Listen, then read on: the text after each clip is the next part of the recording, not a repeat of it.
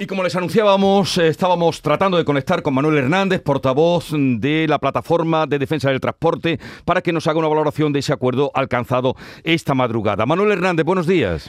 Eh, gracias por atendernos. Eh, ¿Qué valoración hace usted de ese acuerdo que la patronal del transporte ha alcanzado esta madrugada con el Ministerio de Transportes?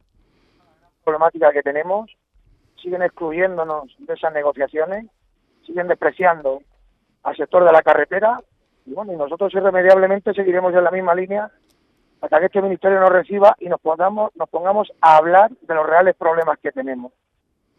Pero Manuel, eh, el continuar con la huelga es porque no le recibe la ministra como ustedes están pidiendo o porque eh, no les parece una medida mm, entre las que se han acordado la bajada de 25 céntimos por litro de gasoil hasta el 30 de junio y que se efectúan de manera directa cuando se eh, ponga gasoil.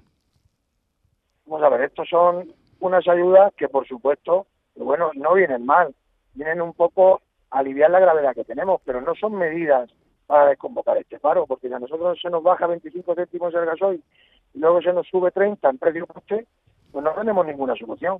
Pero es que incluso aunque ya no subiera el gasoil, que sí va a subir, con una bajada de 25 céntimos no estamos solucionando nada.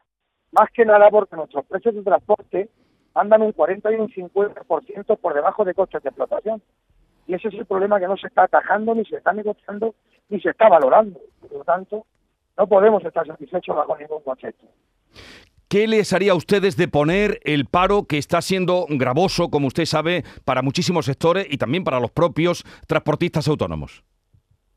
Pues nosotros, independientemente de que se controle el altísimo precio del gasóleo, pero esa medida tiene que ir acompañada con la contratación, la previsión en la contratación a pérdida de los servicios de transporte porque sería lo único que nos garantizaría no trabajar para perder dinero. Esa es la problemática que tiene el camionero, el que necesita el camión para vivir, y no los señores que se sientan en esas negociaciones, que son nuestros contratistas. Ellos contratan a cinco, ellos nos subcontratan a dos. Mientras que esa subcontratación no garantice que no pueda hacer las pérdidas, el camionero de a pie no tendrá solución en este sector. Y eso es lo que ha motivado este paro, y de eso es de lo que nos está hablando. Y, señor Hernández, ¿no tuvo usted quedarse solo ahora que la patronal ha pactado con el gobierno, cuando muchas industrias están quejándose de, la repercusión que está teniendo su paro?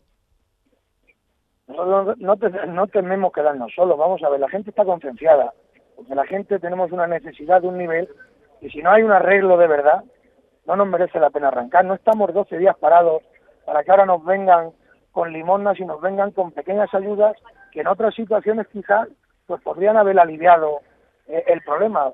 Pero este problema de trasfondo que existe, que es lo que motivó a iniciar este paro y siendo secundado por una gran mayoría, pues con estas soluciones que nos plantean no son motivos de desconvocatoria.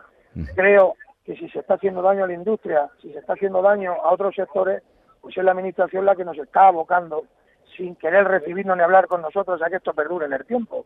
A la Administración es a la que hay que presionar, pero no a nosotros. Nosotros somos las víctimas. Pues eh, gracias por atendernos. Creo que va camino de Madrid a esa manifestación convocada delante del Ministerio de Transportes. Un saludo y buenos días, señor Manuel Hernández. Buenos días, muchas gracias. Adiós.